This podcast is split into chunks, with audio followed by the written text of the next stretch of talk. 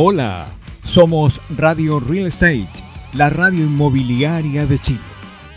Nos vemos y nos escuchamos. Radio Real Estate, la radio para los inmobiliarios de Chile.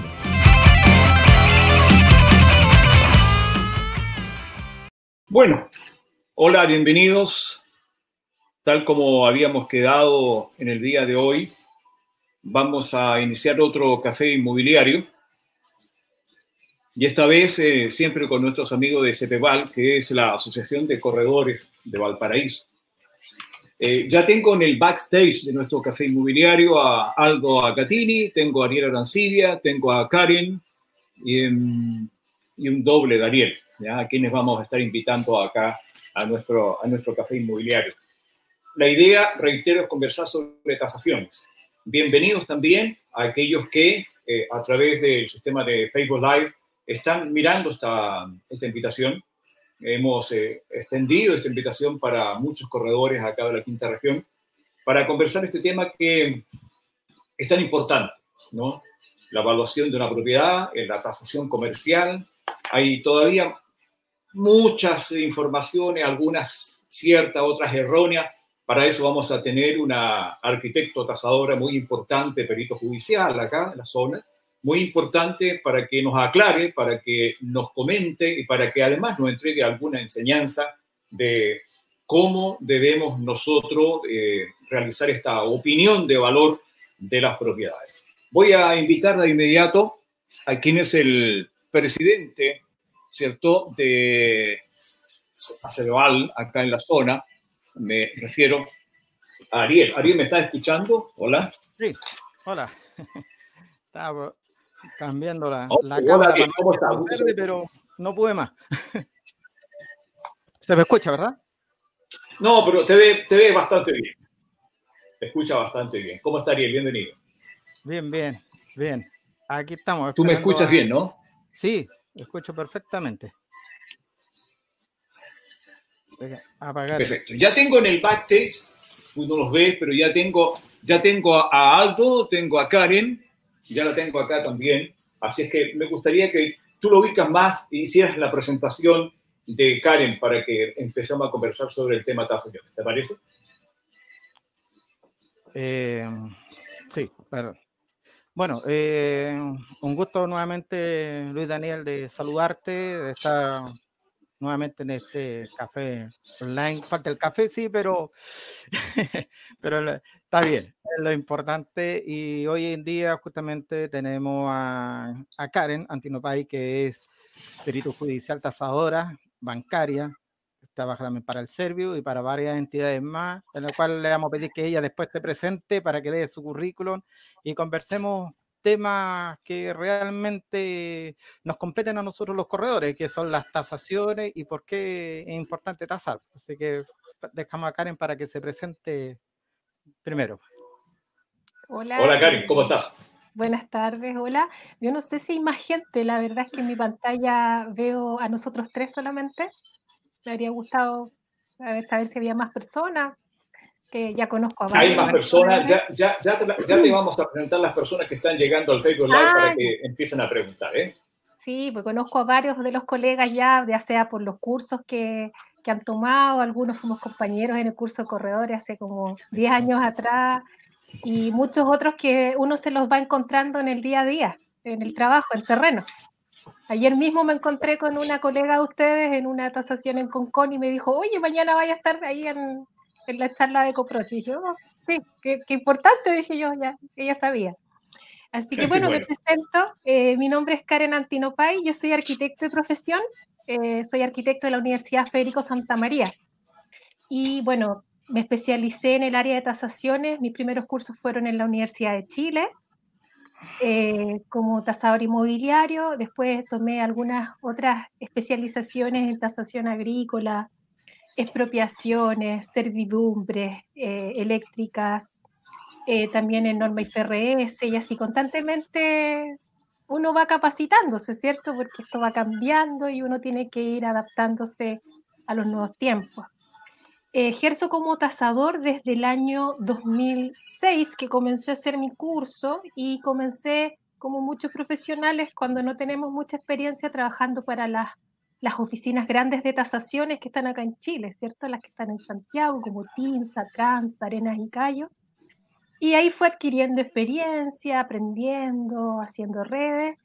Y desde el año 2000, bueno, desde ese mismo año también comencé con mi oficina de tasaciones, que está ubicada acá en Viña del Mar, en eh, Inmobiliaria IRL, eh, frente al Museo Fong, ahí en Un Oriente con Cuatro Norte. Y eh, estoy trabajando, bueno, trabajé para Banco de Chile, Itaú, para distintos bancos a través de estas empresas. Y desde el 2012 estoy en Banco Estado, hasta la fecha. ¿ya? Así que paso el dato, seguimos trabajando, así que estamos como de estas empresas esenciales, así que estamos con los permisos para entrar a zona cuarentena y todo, por si necesitan en sus créditos solicitar tasador, estamos, estamos funcionando. Exacto. También soy tasadora de interview y bueno, del registro de expropiaciones y otros registros más, por ahí. Bueno, ahí hay un saludo de Claudia Guzmán. Eh, buenas tardes, Luis, Ariel y Karen. Ahí lo estás viendo, así que están ahí con nosotros, en verdad, eh, y también nos queda acá en el backstage a Aldo Acatini, ¿o no, Ariel? Sí, Aldo Acatini. Cuéntanos, ¿quién, cuéntanos, ¿quién es Aldo? Acá estoy, si me, corredor de propiedades de nuestra... me, está, viendo. ¿Me está viendo? Ahora lo. Sí. Ahora te vemos, Aldo. Claro, yo lo veo, lo veo solamente los tres. Veo a Ariel, a usted y, la, y nadie más. No, ah, y, y, y a, Karen, y, a Karen, a Karen, a Karen, a Karen. Ya va a ver a todos, ya, ya, ya, los va a ver a todos. Ya. Ya, perfecto. Bienvenido, Aldo. Muchas gracias. Igualmente. Preséntate, Aldo. Aldo, preséntate. Ya. Eh, bueno, mi nombre es Aldo Catini, corredor de propiedades ya de cuatro años y medio más o menos. Últimamente con estas cosas de las tasaciones, no, la verdad que no, no he tenido un movimiento ya hace un, tiempo, así que no, no, tengo mucho que contarle de, le puedo contar cosas anteriores pero últimamente ya como con la cosa del coronavirus, este, esto está bien, medio bien paralizada la cosa, se podría decir. Perfecto, eh, Claro, yo, la verdad que, claro, lógicamente la tasación es una cosa de las cosas más importantes que uno tiene que tener en un principio para ejecutar una venta de una propiedad, porque tiene que tener claro el, valor de la propiedad que, que vale, porque aquí hay varios valores que uno le pone el valor, el, propietario le pone otro valor, viene el tasador, pone otro valor, y entonces hay que tratar de buscar el, valor real, el valor justo. Y eso son todos algo, algo, vamos a conversar con Karen entonces. Eh, y la primera pregunta, Karen, que quiero hacer es la importancia de una tasación en un bien raíz. Un poquito. Tú me puedes mandar, eh, es que tengo varios socios que quieren ingresar, pero no saben cómo hacerlo. Si no me puedes mandar el link para compartirlo. Tienes, tienes que verlo por el Facebook Live y ahí nos pueden hacer consultas, ¿ya? Ah, ya. Le pasas, no le pasas el, Claro. ¿Y dónde están haciendo el Facebook Live? ¿En qué página lo están haciendo? Le mandé las páginas a Ariel, que es uno que es facebooklive.com arroba tv propiedades. Ah, lo vamos a buscar porque... Claro, ¿ya? Para, para que se lo envíes. Claro, ahí con el nombre inglés. Sí. Ok. Ya. Tomo entonces, entonces vamos la importancia de una tasación de un bien raíz. Hoy la importancia. Es, es, muy relevante el momento de tomar una decisión de algo tan eh, que, que tiene que ver con tantos recursos, ¿cierto? O sea, aquí estamos hablando de cosas que, cuyas inversiones no, no son menores, a veces es como el proyecto de vida de muchas personas, su propiedad, su única propiedad. La importancia radica en eso, de que primero es, es un tema que tiene que ver con un alto valor eh, monetario, ya, por lo tanto, es mucho lo que ponemos en riesgo al no estar informados de de la situación real, de, de cuánto vale realmente el inmueble que quiero vender, ya sea como, como propietario, que me estén pagando lo que yo realmente no quiero, pero a la vez que sea un valor cercano a la realidad, y para el comprador también para poder eh, saber que está comprando en un precio justo. Pero no solamente las transacciones de compra-venta, sino que una tasación también es muy importante. Por ejemplo, cuando hay eh, herencias de por medio, eh, hay cuando no hay acuerdos entre hermanos, por ejemplo, en lo que respecta a juicios de particiones, eh, o por ejemplo, cuando me están expropiando, me están expropiando de, de, manera forzosa, digamos, porque esto tiene que ver con un bien eh, mayor, que es, digamos, la utilidad para el resto del país o del territorio. Y también yo quiero como, como persona eh, que si me están expropiando, escucha música. Sí, hay música de fondo por ahí, pero no hay problema, te escuchamos muy bien. Ya, em, que me estén pagando lo justo. Y así hay una serie de, de, de, relevancia que tiene la tasación en distintos ámbitos, ¿ya? ya sea por lo judicial, en lo que tenga que ver con contabilidad. Para las empresas también es importante el tema de la tasación. ¿Ya?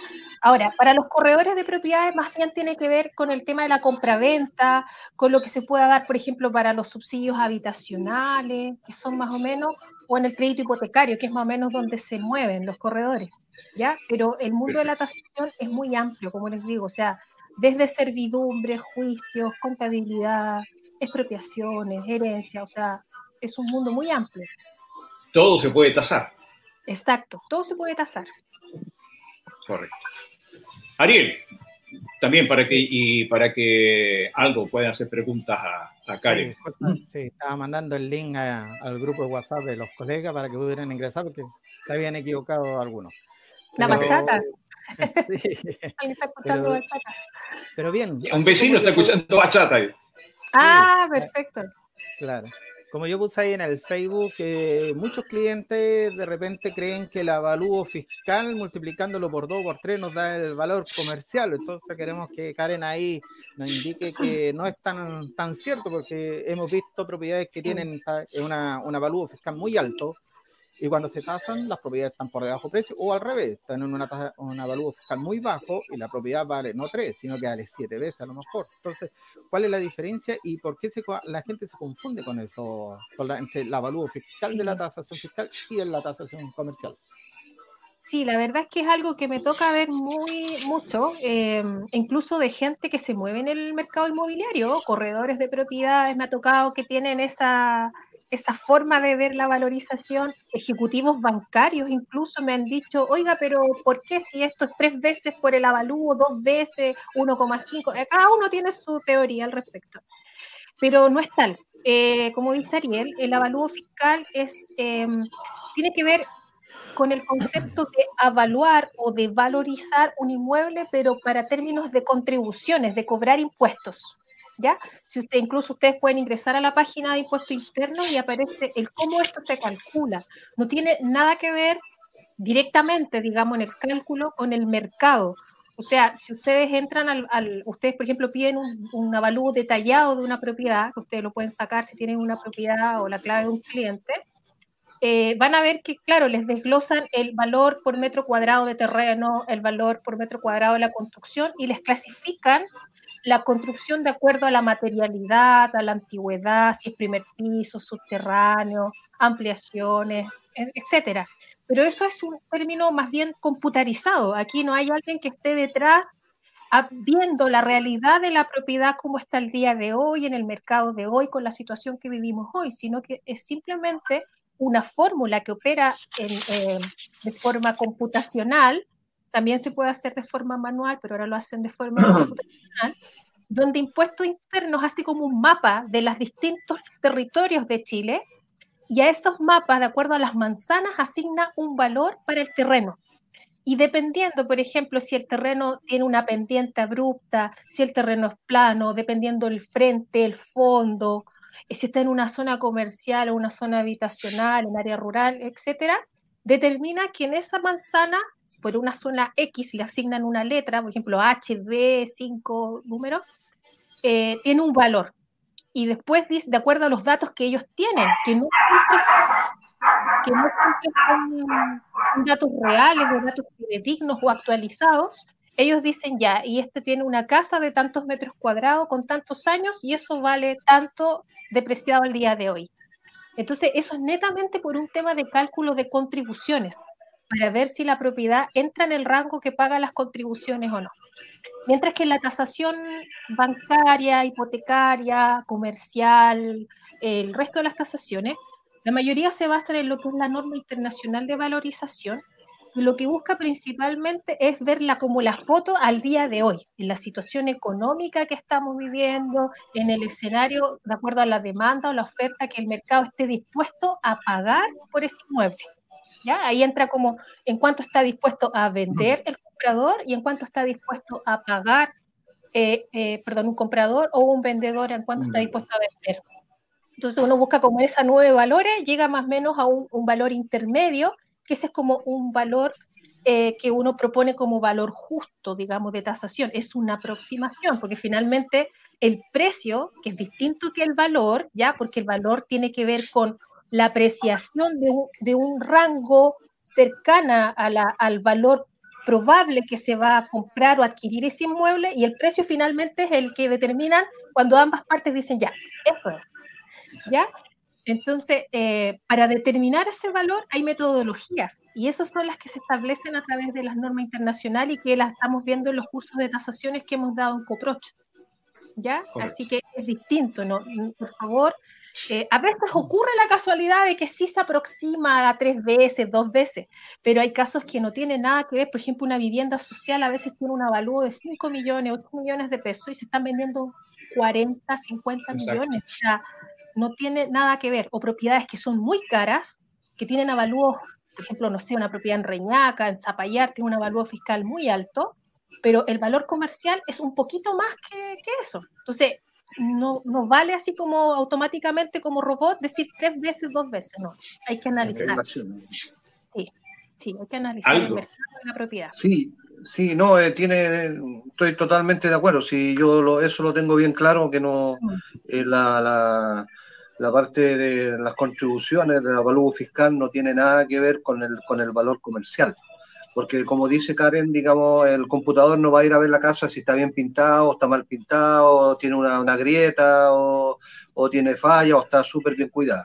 Eso el computador no lo va a ver, porque está todo con un sistema. Pero lógicamente yo lo tengo bien claro eso de que la diferencia del avalúo fiscal con, con el valor comercial actual, digamos, todo esto, cosas que uno tiene que ver. Ok. Karen, una consulta. A ver, eh, estamos claros que el, avalúo fiscal no entra en una tasación, a veces coincide.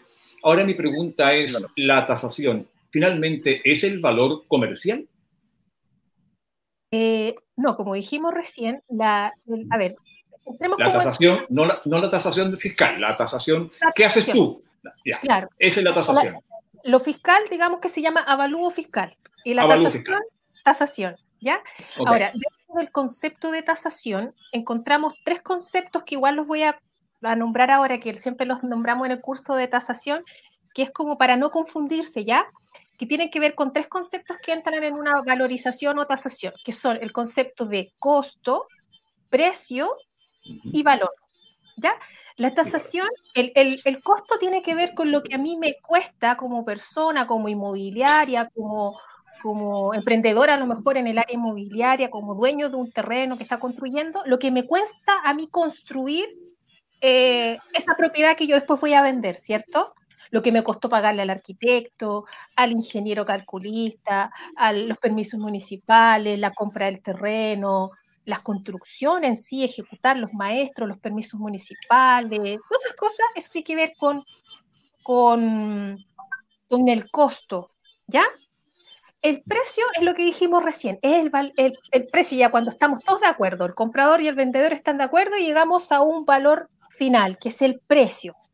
Pero el valor o la valorización o tasación tiene que ver con la aproximación al precio real con el cual se podría cerrar esa venta.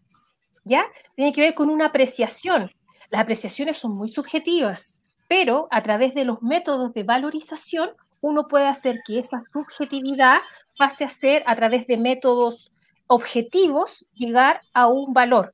¿Y cómo lo hace uno de forma objetiva? Analizando el mercado, a través de la experiencia, eh, a través de distintos métodos, eh, eh, analizando la rentabilidad que entrega ese inmueble, por ejemplo, analizando cuánto costó construir y más la utilidad que le va a quedar al, a la persona o a la empresa que construyó. Un ejemplo que siempre con Ariel veíamos que, por ejemplo, podían hacer una mansión con griferías de oro, con pisos de mármol, pero en un barrio donde la gente no esté dispuesta a pagar eso.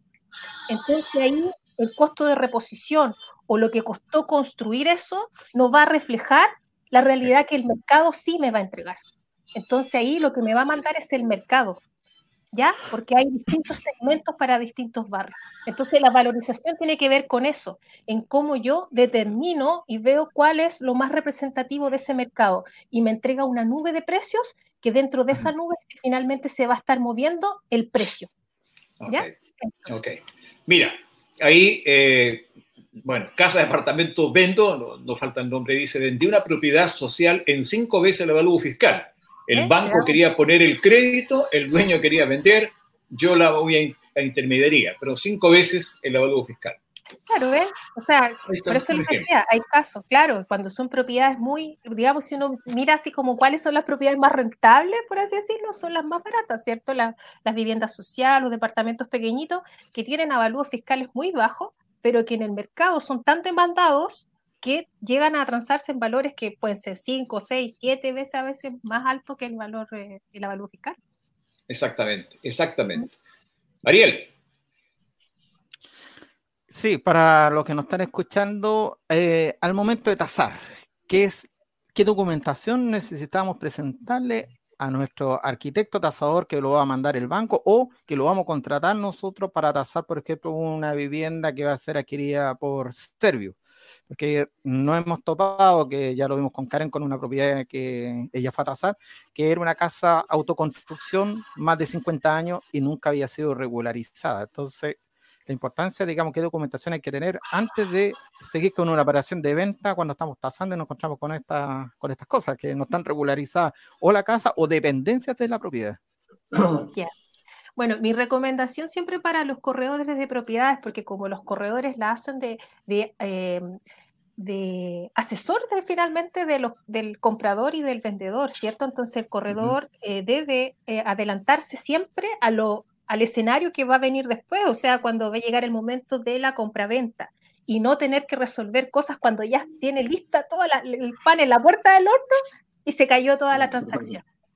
Y, es terrible porque a veces incluso la gente, uno llega como tasador, llega a las casas y a veces los compradores están viviendo ahí, han remodelado y tienen toda su vida y llega el tasador y le dice, sabe que lo siento mucho, pero su casa no la puede comprar con subsidio. O el crédito, el, crédito hipotecario no le cubre todo porque hay ampliaciones que no se pueden regularizar. ¿Ya? Entonces, ¿qué documentos son importantes? Lo que mi recomendación es que eh, los corredores siempre eh, traten, bueno, están incluso en internet, pueden descargar el listado de documentos que piden los bancos para los créditos hipotecarios. Si ese es el segmento al que están apuntando, o sea, un segmento de gente que va a comprar con crédito hipotecario, o sea, a partir por ahí. Si están apuntando un segmento que, apunta, por ejemplo, a los subsidios habitacionales en complemento con crédito hipotecario o solo con el subsidio, partir allá. ¿Qué pide el subsidio? Especialmente a lo que respecta a documentación técnico-legal del inmueble, ¿ya? Porque también está la documentación de los compradores y de los vendedores. Y ahí a lo mejor un abogado podría orientarlos mejor al respecto. Pero en lo que respecta al inmueble, mi recomendación es eso, o sea, título de dominio, em, ver, por ejemplo, certificado de hipoteca, hipoteca, y gravamen, a veces hay servidumbres, hay expropiaciones, a veces una persona dice, estoy vendiendo la propiedad y resulta que el usufructo lo tiene otro. Eh, algo, lo más importante que generalmente por eso se cae la, la, compra a través de ya sea de subsidio o crédito hipotecario, el certificado de recepción definitiva y ojalá pudieran tener los planos timbrados y aprobados por la municipalidad. ¿Por qué? Porque un certificado de recepción puede decir eh, que tiene un permiso de X años por X metros, no sé, 70 metros. Pero si el corredor no hizo el ejercicio de verificar en el plano aprobado que esos 70 metros son los que están aprobados en el plano, resulta que después cuando vaya al tasador bancario, él sí lo va a identificar y va, y va puede rechazar esa, esa tasación o, por ejemplo, eh, que tenga ampliaciones. Entonces, otra cosa importante, además del corredor, que tiene que hacer, y yo sé que les cuesta porque en los cursos lo hemos visto, yo enseñamos con la winchita a medir, con láser, fuimos a terreno y, lo hicimos. Eh, ahí medio complicado, pero ya rompieron el, el miedo a medir. es importante, aquí nos sirven los pasos, nos sirve más al ojo, no, una winchita por último o un láser, que ahora los venden en Home Center, valen 30 mil pesos un láser, y les sirve para poder medir. Ya en los cursos de tasaciones incluso enseñamos cómo calcular la superficie, eh, atender los planos y todo ese tipo de cosas.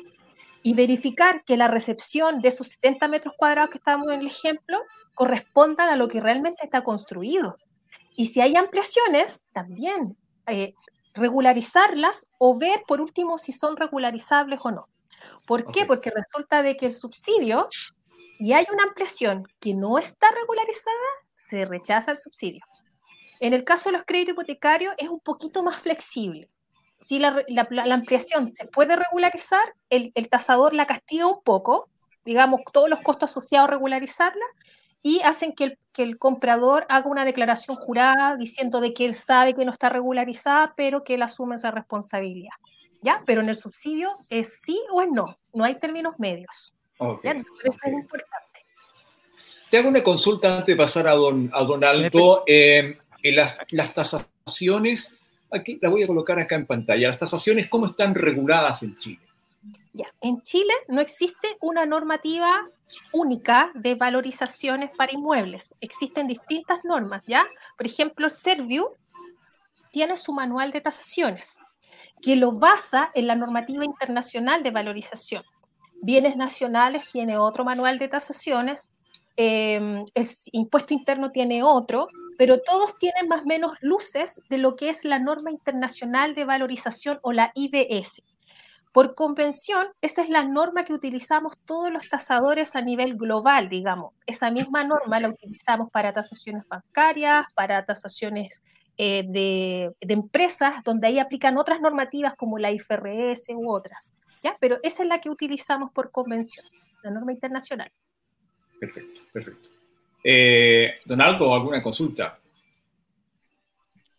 Eh, sí, Sí, yo eso lo, lo, tengo claro también del, del, sobre todo lo que es la, de la recepción, los certificados de recepción, que siempre yo eh, me fijo en eso cuando he ido a ver las propiedades, a veces que he visto que tienen ampliaciones y lo primero que le pregunto si lo tiene, eh, lo tiene recepcionado o, está en. Ok. Ariel. Para, para asegurarme. Sí para redondear un poquito lo que dijo Karen anteriormente de pedir los planos. Lamentablemente hay municipios que no cuentan los planos, como Viña, que tuvo una inundación y perdieron muchos planos. Bueno, es recomendable, como ella dice, es mm, medir la casa para saber si coincide con lo que sale en la recepción municipal y también medir después el terreno que cubre la casa, o sea, de todo el espacio del terreno para ver si coincide con los del INDE que tiene el, el certificado, de dominio, el certificado de dominio vigente. Entonces, con eso ya podemos, ahora si vemos que hay una diferencia entre estas cosas, ahí ya podemos entrar en, más a investigar. Exacto, porque respecto justamente de eso de los terrenos hay un dato muy importante. Me ha tocado ver eh, los dos lados del, del tema de los terrenos. Eh, una cosa es lo que dice, ¿cierto?, el título de dominio respecto a los del linde y la superficie, pero otra cosa, algunas veces se da que en el in situ la realidad es otra, ya sea que el terreno se tomó otra parte de un vecino, un área verde, o se tomó un pedazo de la calle, eh, o bien que a lo mejor un vecino le corrió el deslinde y el terreno está más pequeño. ¿Qué pasa con eso? Que ustedes también es importante que lo midan. ¿Por qué? Nuevamente nos vamos a poner al escenario en que cuando ya está lista, esta cosa está en la puerta del horno, va a hacerse la compraventa y llega el tasador del banco o el del subsidio y mide y verifica que el terreno es más pequeño, por ejemplo, que lo que dice el título de dominio. A los tasadores por convención nos exigen que siempre valoricemos lo más desfavorable. Por lo tanto, si un terreno dice que mide 500 metros cuadrados y uno como tasador lo mide in situ y verifica que son, no sé, 300, 400, uno va a tasar por esa cantidad que es menor. ¿Ya?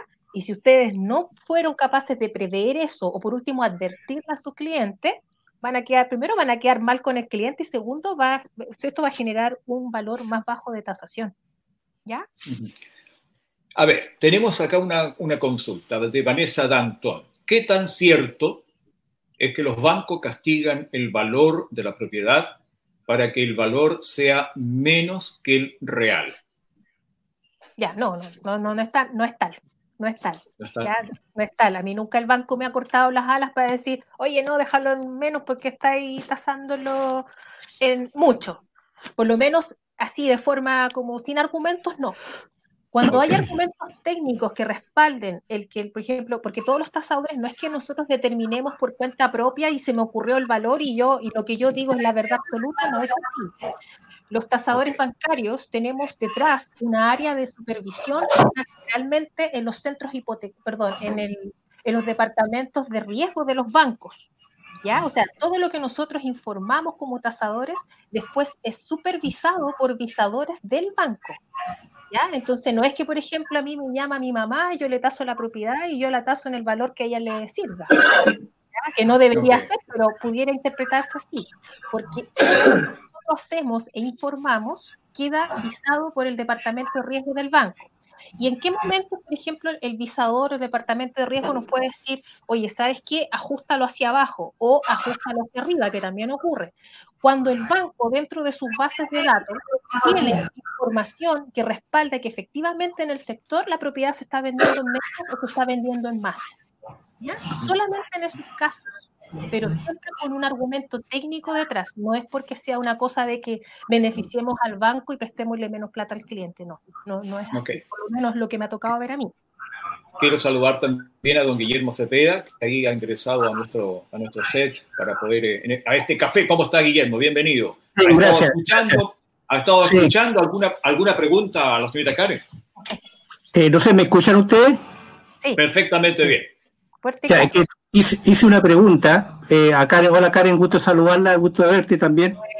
Eh, hice una pregunta, o sea, escribí ahí en relación que puse, ¿qué tanto influye el precio de un bien raíz en la actual situación que estamos con COVID con el valor real físico de acuerdo a su materialidad de un bien raíz? O sea, tú ponías un ejemplo, por ejemplo, si yo tengo una casa eh, muy bien hecha, muy bien construida en un barrio barrio malo, indudablemente el precio de mercado ahí no eh, va a influir enormemente.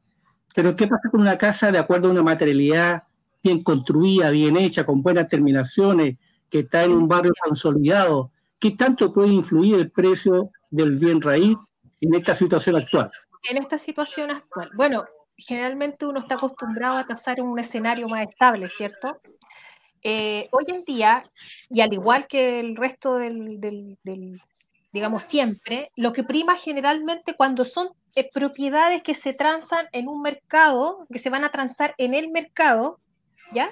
Que estamos hablando de una compraventa para el crédito hipotecario, eh, propiedades que se van a transar en el mercado, uno lo que hace es poner el mayor ojo en lo que es el mercado, ¿ya? Nos va a mirar el costo de reposición. Eso lo mira igual, pero lo mira como para para de alguna manera comparar em, el valor que yo estoy determinando, porque principalmente utilizamos tres métodos para valorizar una propiedad. Utilizamos lo que es la rentabilidad, ¿cierto? Que tiene que ver con los arriendos que puede entregar principalmente. El costo de reposición, que es lo que usted me está preguntando, o sea, cuánto me cuesta a mí, me costó generar, eh, construir esa propiedad con sus obras complementarias, eh, las ampliaciones, las mejoras que tenga, y el mercado cuando hablamos de una propiedad que se va a transar en el mercado, lo primero que miramos y, lo que está por sobre las otras tres siempre, digamos, es el mercado. Por muy grande que sea esta propiedad em, o por muy pequeña que sea, si el mercado me dice, porque puedo poner el otro ejemplo, en un súper buen barrio, no sé, eh, ya pongámoslo en un barrio en Zapallar y resulta que hicieron una cabañita pequeñita pero en ese sector, el estar ahí, finalmente igual me va a costar caro por los vecinos, por el terreno, por, por lo que yo puedo llegar a construir ahí. Y el mercado, eso me lo determina el mercado. ¿Ya? Ahora, en los tiempos de COVID, eh, el mercado igual está determinando valores. Puede que sean menores porque la, la demanda ha bajado, ¿cierto? Pero igual hay un valor que está determinando el mercado, independiente de cuánta mejora o, cuánto valga construir esa propiedad. ¿Ya? ¿Se entiende? ¿En qué caso, por ejemplo, sí tiene una relevancia importante el costo de reposición o lo que costó construir eso para un seguro? Ahí es muy importante, porque al seguro sí le, no le interesa el mercado al seguro. Al seguro le interesa ¿cuánto cuesta reponer o volver a construir esa casa en caso de un incendio, de un terremoto, de una inundación? ¿Ya? Pero si es para el mercado, el mercado manda. Correcto, gracias. Ariel. Dos cosas. Eh, una, eh, puede haber diferencia entre una tasación y otra, por ejemplo, con distinto tasador. Ejemplo, en Belloto Norte me tocó vender una propiedad con Banco Estado, en la cual la tasación salió por 39, en la cual reclamé, porque estaban muy debajo del valor de la propiedad y había vendido menos de un mes otra propiedad en el mismo, que era un condominio en el fondo, la otra casa que era exactamente igual por Banco Chile y había salido tasada en 45 millones de pesos. Entonces le mostré la tasación al, del Banco del Estado y me dijo, bueno, es que no, puedo hacer nada. El ejecutivo, claro, no puede hacer nada, pero mandó a retasar, pero, pero aún así hubo 10, casi 10 millones de pesos de, diferencia, por lo cual al final el cliente no pudo adquirir la casa porque no tenía esos 10 millones para cubrir la, el valor de la propiedad. Mira, eh, la respuesta es sí y es no. ¿Ya? En el estricto rigor no debería ocurrir. Ahora, no, no digo que el valor siempre sea exacto, porque estamos hablando de que los tasadores entregamos una nube de valores, ¿cierto? A lo mejor yo voy a decir 39 y mi colega va a decir 41. Más o menos siempre están dentro como de un 10%, que es como el margen más o menos que uno negocia los valores de las propiedades. ¿Ya? Esa es como la parte formal, por así decirlo. O sea, e, el colega debería haber estado dentro de esa nube de valores. O sea, ciertas son 39, el otro debería haber estado como 44 como máximo, ¿cierto? O al revés. Si el, que tasó en 45, el otro podría haber estado, no sé, por máximo en 40, ¿cierto? Estamos hablando como un 10% más o menos. No debería haber tanta, tanta diferencia. Pero en la práctica se ve mucho que todas estas empresas, por ejemplo, eh, a excepción del Banco Estado, eh, creo que el BCI también, trabajan directamente con tasadores. ¿Ya? Con tasadores que tienen ciertos requisitos. No quiero mirar en menos los otros, pero, pero quiero que lo entiendan más o menos lo que pasa. Eh, tasadores que ya llevan ciertos años en este mundo de las tasaciones, que ya pasaron por estas empresas de tasaciones para armar su experiencia y después entran directamente al banco. ¿Qué pasa con, por ejemplo, con Banco Santander, Banco de Chile, estos bancos grandes trabajan generalmente con empresas de tasaciones, no trabajan directamente con un tasador. Y estas empresas de tasaciones muchas veces trabajan con gente que está recién aprendiendo o está recién eh, adquiriendo la experiencia, incluso muchas veces mandan a una persona al, terreno y después que arma el informe es un gallo que está en Santiago que no tiene idea del mercado de acá de la región. Y así funciona, o sea, esto no es ningún invento. Entonces ahí es cuando se dan estas diferencias. Ahora, ¿yo a cuál le creo más? Yo tendería a creerle a lo mejor más al del Banco Estado porque sé cómo funciona. Eh, y no sé cómo habrá sido lo del Banco de Chile, pero yo también trabajé para Banco de Chile a través de empresas y funciona de esa manera que yo les digo. O sea, puedo yo hacer la visita y un fulano está en Santiago haciendo un informe de un sector que no tiene idea. ¿Ya? Entonces, pero, pero esto tiene solución. Por ejemplo, esto de del banco, generalmente el, Ejecutivo puede pedir que se corrija la tasación a través de un reparo que lo solicita al área de tasaciones. Pero para ello tiene que tener argumentos técnicos para decir eh, que digan de que efectivamente la propiedad vale más. Por ejemplo, un argumento técnico podría haber sido la otra tasación o con una compraventa ya hecha en el sector diciendo, mira, en realidad se están vendiendo en más. Y el tasador busca nuevas muestras de mercado y puede ajustar el valor. ¿Ya? Así que no está perdido todo, digamos. Ok, ok.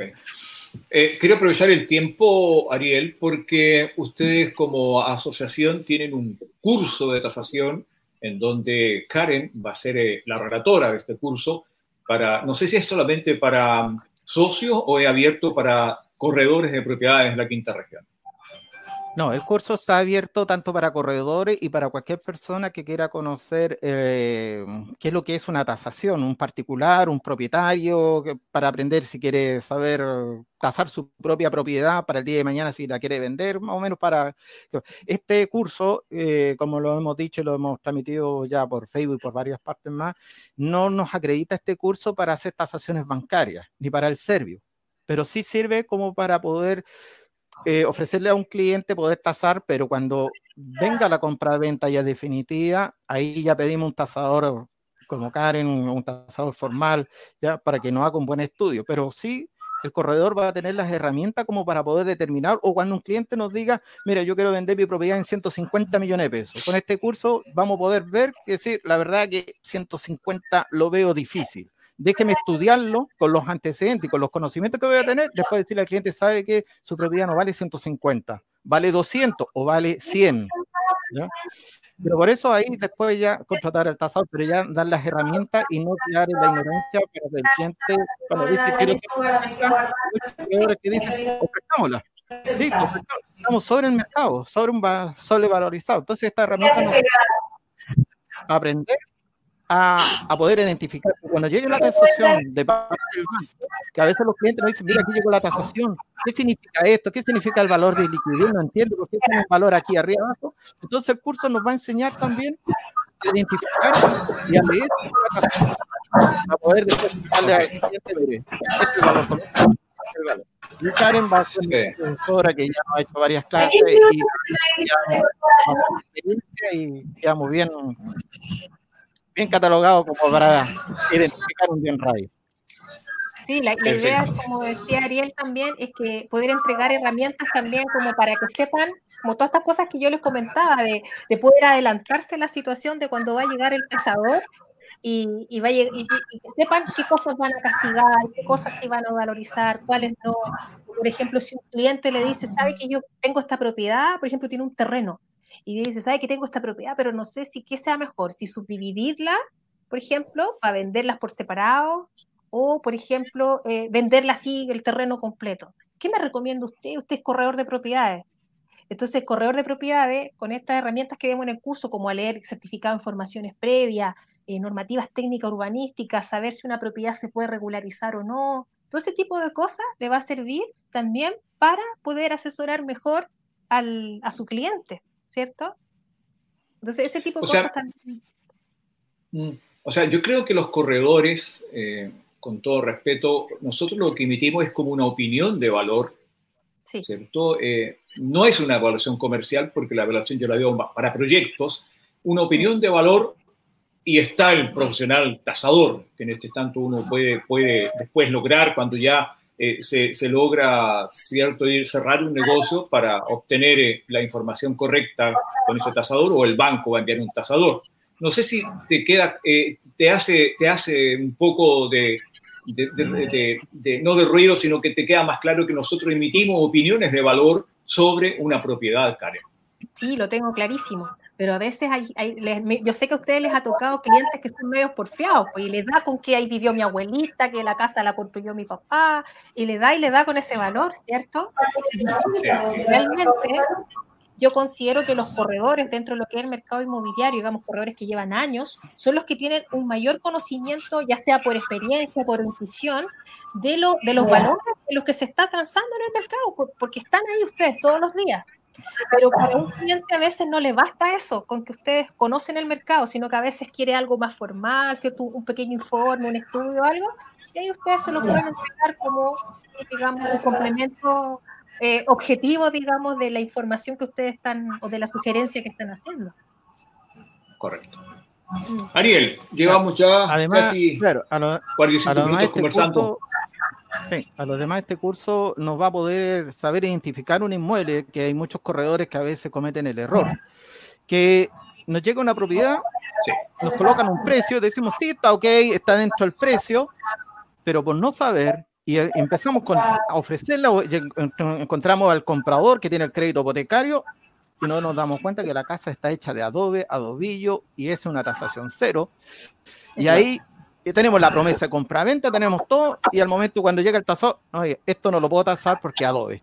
Prefiero que vendan el terreno con casa, tasamos el puro terreno y la casa viene de regalo, a lo mejor como para salvar, pero ahí ya el banco va a financiar un 70%. Pero lo digo, no ha, tocado, digamos, que he visto que algunos corredores, oye, estoy vendiendo una casa y una casa que no se ha caído, lleva más de 100 años y no se ha caído, sí, pero es adobe. Lamentablemente los bancos no financian ahí. Entonces, el curso nos va a enseñar a eso, a identificar la materialidad, la construcción de la propiedad y para poder orientar al cliente.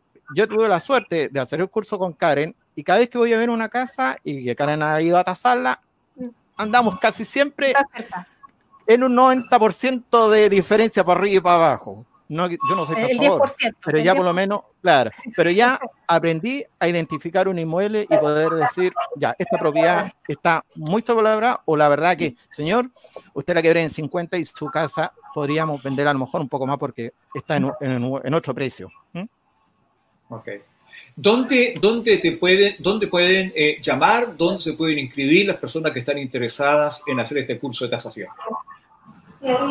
Bueno, eh, eh, en nuestro correo electrónico que es secretaria.cpval.cl o cpvalag.gmail.com o a través del Facebook nos pueden contactar para que puedan inscribirse a este curso que la verdad que va a ser una herramienta fundamental para los corredores y para el público en general, que para que pueda saber que en donde está viviendo lo valorice y así después cuando quiera ponerle el precio para la venta sepa a qué precio poder vender exactamente. Correcto. A ver, eh, dice acá, déjame ver acá, eh, dice, a ver, Claudia Izquierdo dice qué valor tiene, ah, qué valor tiene el curso y cuándo empieza. Ya, el curso tiene un costo de 210 mil pesos, que se puede pagar en tres cuotas porque va a ir dividido en tres módulos. Para, para nuestros socios de CPVAL tiene un precio preferencial por ser del, gremio, pero para público en general 210 mil pesos se pueden inscribir en en los correos que le di y el curso estaría partiendo en julio el día 9 me parece que si es que no me equivoco. Algo por ahí. 6 o 9 ahí nosotros le podemos mandar la, la, fecha exacta para cuándo va a pasar el curso para que puedan inscribirse ya de, de, antemano Ok, Claudia Lucena dice buenas tardes, excelente el café inmobiliario. Bueno, eh, don Guillermo, eh, ha sido un agrado de, de haber escuchado a que haya participado en nuestro café inmobiliario. Ya gracias, muchos más, así que le quiero agradecer su participación. Ok, gracias a ustedes también. ¿Ya? Muy amable. Em, a ver, tengo otro acá. Eh, de repente el internet no anda muy bien, ¿ah? Ay, se me fue la fresca. Ahí está. A ver. ¿Qué dice? Frecio Oviedo. ¿Qué dice Frecio Oviedo? Los que ya hicimos el curso podemos dar fe que el curso es muy bueno. Karencita es una excelente profesora. Oh, qué linda la presión. Eh, mi correo para información, Claudio Izquierdo. Claro. El curso no va a ser presencial, pero para online vamos a darle la misma calidad que fuera presencial y Karen, es una excelente profesora, le va a dar harta tarea a los alumnos para que ejerciten en sus casas y después le manden el informe final que hacer la prueba, porque esto va con una prueba al final. No es llegar y... Ah hacer el curso. Sí, pues la idea es que. Bueno, al final del curso nosotros le, entre, nosotros le entregamos un diploma a los participantes de que hizo un curso de nociones de tasación para que lo tengan ellos como recuerdo o para que lo puedan ocupar en sus oficinas. Eh, le vamos a hacer llegar su diploma una vez terminado el curso. Y para nuestros socios de CPVAL, le, le, vamos a hacer entrega a un socio una beca gratuita para que puedan hacer el curso de tasación. Eh, Vanessa Ahí después dice, le vamos a informar a nuestros cómo va a hacer. Sí, Vanessa Dantón dice, ¿tendrá visita a terreno? Creo que en esta, en esta época la visita a terreno, Karen, sí, está, más complicado, ¿no? Sí, la verdad es que está complicado porque primero porque estamos en cuarentena y yo creo que no vamos a tener cuarentena quizás hasta cuándo y no podríamos salir, o sea, somos pocos los que tenemos los permisos para salir y creo que la situación no está para estar aglomerando porque la visita a terreno lleva mucho de trabajo de tú a tú, de explicar cómo se mide, de cómo se toma la foto y todo eso. Entonces, creo que no es mejor, en esta oportunidad, creo que es mejor evitarlo. Pero la idea es poder hacerles videos para que puedan saber ¿Ya? Voy a comprometer a eso. ok, agradecemos también que haya estado con nosotros, Donaldo. Muchas, ¿eh? muchas gracias. Eh, aprovecho, eh, quería hacer una consulta a la señorita Karen en, estos momentos que estamos en cuarentena, si yo tuviera que ir a mostrar una propiedad o a recibirla o a hacer algo, ¿qué tipo de permiso tengo que sacar? Porque veo que en la página no aparece eso. Sí, lamentablemente no hay, ya me ha pasado. ¿Cómo se puede hacer? a ver, ¿cómo lo estamos haciendo? Me ha tocado con corredores de propiedades que me han tenido que ir a mostrar propiedades acá en Valparaíso y Viña. Eh, lamentablemente ellos no han podido salir porque no están dentro de las eh, actividades esenciales. los pasadores sí estamos dentro de las actividades esenciales porque entregamos un servicio a los bancos.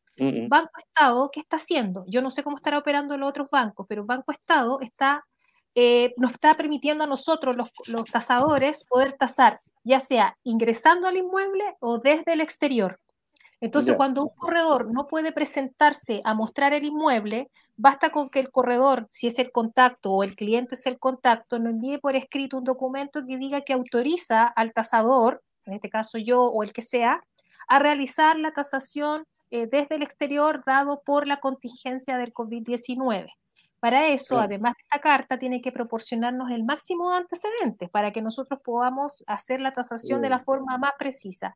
Certificados de avalúos detallados, título de dominio, planos si tuvieran recepción, fotografía, ojalá, completa, claro. ojalá un video de la casa y nosotros igual realizamos la visita desde el exterior y como por lo menos yo ando con máquinas digitales con láser, igual mido las propiedades desde el exterior. Desde el exterior, claro. Exacto, lo corroboro con imágenes satelitales y con el resto de la información que nos proporciona el corredor.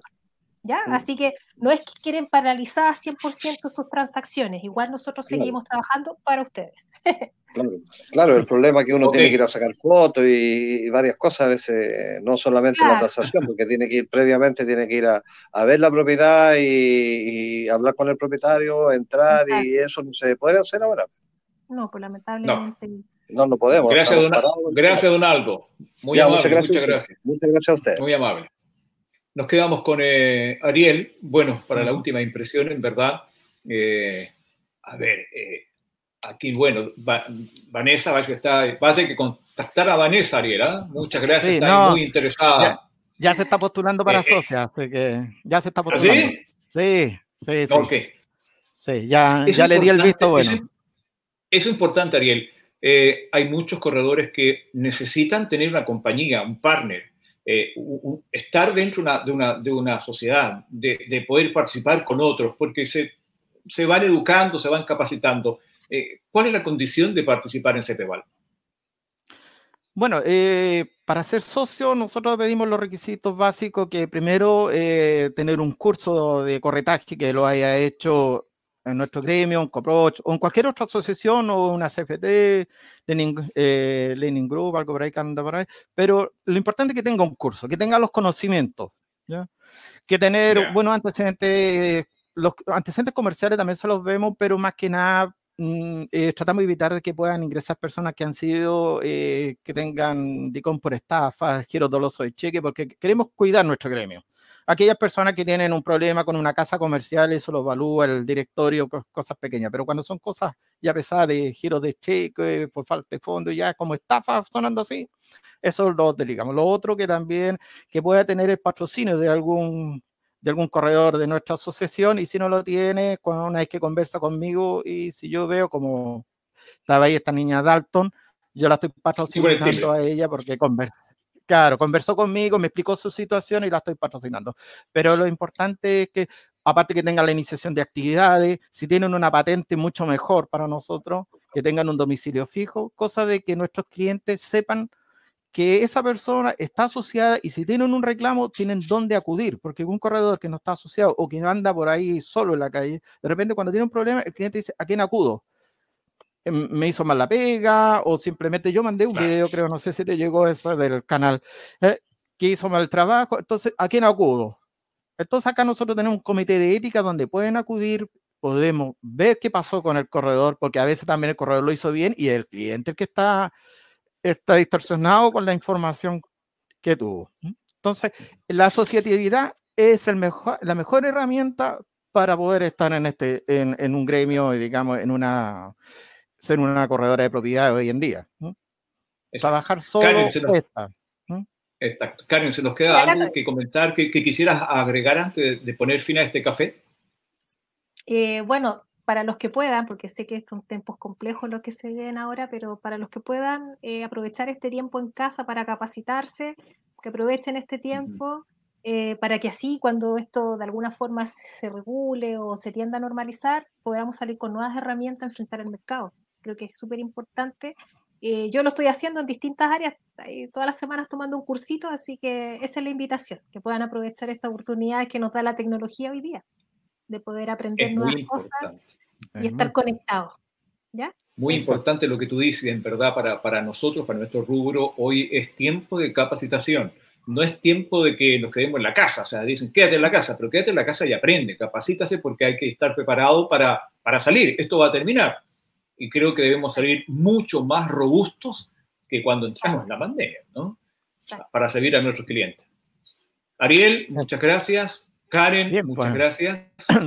Ya sabemos que podemos ubicar a Karen a través de Ariel para todos aquellos que necesiten hacer alguna tasación acá en la quinta región.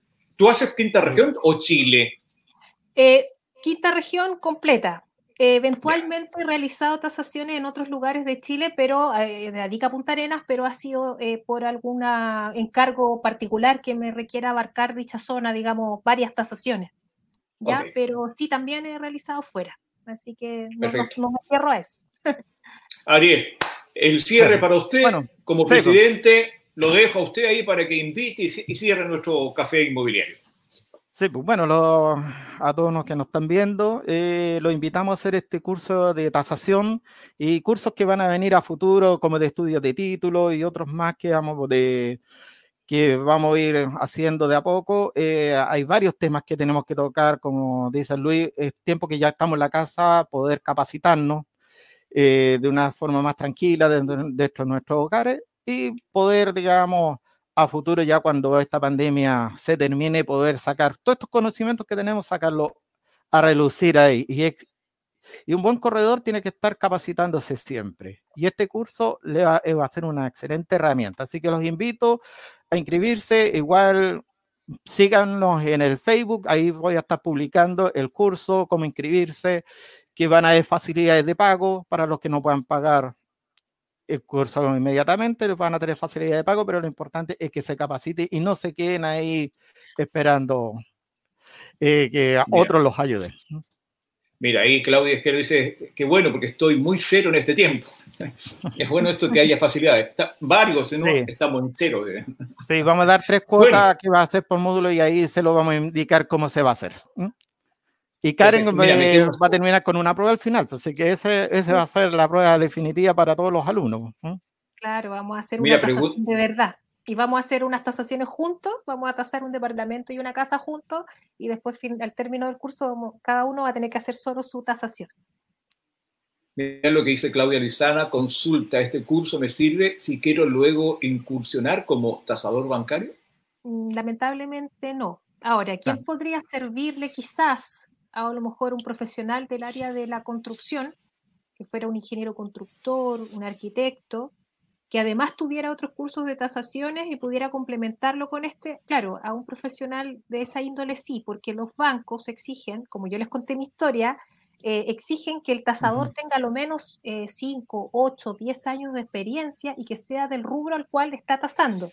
Por ejemplo, un tasador eh, bancario que tasa predios agrícolas generalmente son ingenieros agrónomos que se especializan en el área. En este caso, yo soy arquitecto con cursos de especialización universitarios en tasaciones y además de toda la experiencia, después de, de seis, cinco años, yo recién pude eh, postular a los bancos. ¿ya? Así que no es tan fácil, digamos, sería eh, ofrecer cosas que no podrían hacerse realidad si dijera que sí. Sí, nosotros lo colocamos, ahí en, colocamos ahí que no acredita para esas tasaciones pero sí las otras herramientas que ya informé. Muchas gracias, nos despedimos de ti, muy amable por haber participado. ¿eh? Gracias a ustedes por la invitación. Gracias, Karen. Eh, Ariel, nos quedamos entonces. Eh, por ahí vamos a armar otro café inmobiliario para seguir conversando contigo. Sí, hay un tema que a lo mejor podríamos tocar que se lo tuiteé al ministro de Vivienda y Urbanismo, que se están dando los subsidios habitacionales en el cual podríamos hoy en día, eh, vamos a poner un ejemplo, si dan mil subsidios, que 500 subsidios no sean aplicables a la compra de vivienda, porque la compra de vivienda está complicada, a lo mejor destinar esos dinero para subsidios de arriendo. Tenemos muchos clientes que no están arrendando casas hace uno, dos tres años y se han quedado sin trabajo y están cayendo en morosidad. A lo mejor un subsidio de arriendo para esas personas, no para los que recién andan buscando, sino que para los que ya vienen presentando un contrato legalizado ante notario, presentarlo al ministerio o al serbio en este caso para que puedan tener un, un, porcentaje, un 20, un 30, un 50% para poder subir, porque si no nos toca la mala misión de que si no nos pagan un mes de arriendo o dos meses, ya tenemos que hacer el juicio de término contrato y empezar a desalojar gente que no es lo que queremos. Entonces, a lo mejor por ahí podríamos ver, buscar un especialista que, que, nos pueda orientar. ¿Qué pasa que con esos arrendatarios que hoy en día, que tenemos clientes que, como digo, llevan tres, cuatro, cinco años, que siempre han sido puntuales y hoy día están sin trabajo y, y empiezan a atrasarse uno, dos, tres meses. Y lo otro que hablaba hoy en día en televisión, eh, un diputado que no cortar la luz, ¿ah? Que no se cortara la luz por las cuentas impagas. Claro, por un lado es un beneficio para las personas, pero es un, perjuicio para los propietarios, donde hay un arrendatario que va a dejar de pagar esa, esa cuenta de luz o de agua, no la van a cortar, después ese arrendatario se nos va y después esa deuda va a caer al propietario. El arrendatario se fue y el propietario se quedó con una deuda de 100, 200, hasta un millón de pesos, quién sabe. Entonces, por ahí también nuestros legisladores tiran ideas, pero no, no analizan el trasfondo de lo que pasa, que hay detrás de esa, de esa ley que, o ese proyecto que quieren hacer. Sé que son temas que podemos conversar vamos más. Vamos a conversar esos temas en, los próximos cafés y vamos a tratar de tener café aquí en las mesas, ¿no? Eso, yo sí, aquí un poco de, Aquí no Eso. ok, amable. Un gusto nuevamente y nos estaremos viendo en otra oportunidad. Ok. Muchas gracias a, todos los que estuvieron presentes en este café inmobiliario. Tal como dice Ariel, en cualquier instante tenemos notas, eh, temas para conversar con ustedes, amigos corredores de, propiedades, agentes inmobiliarios mm, del país, no solamente de la quinta región, de Santiago. Nos pueden contactar a través de, de, de nuestras páginas web eh, o de nuestro Facebook, de el Radio Real Estate, de TV Propiedades, para conversar con ustedes cómo lo, está, cómo lo están pasando, qué está sucediendo en su zona con el corretaje. Nos despedimos, hasta pronto, nos vemos en otra oportunidad. Hola, somos Radio Real Estate, la radio inmobiliaria de Chile. Nos vemos y nos escuchamos. Radio Real Estate, la radio para los inmobiliarios de Chile.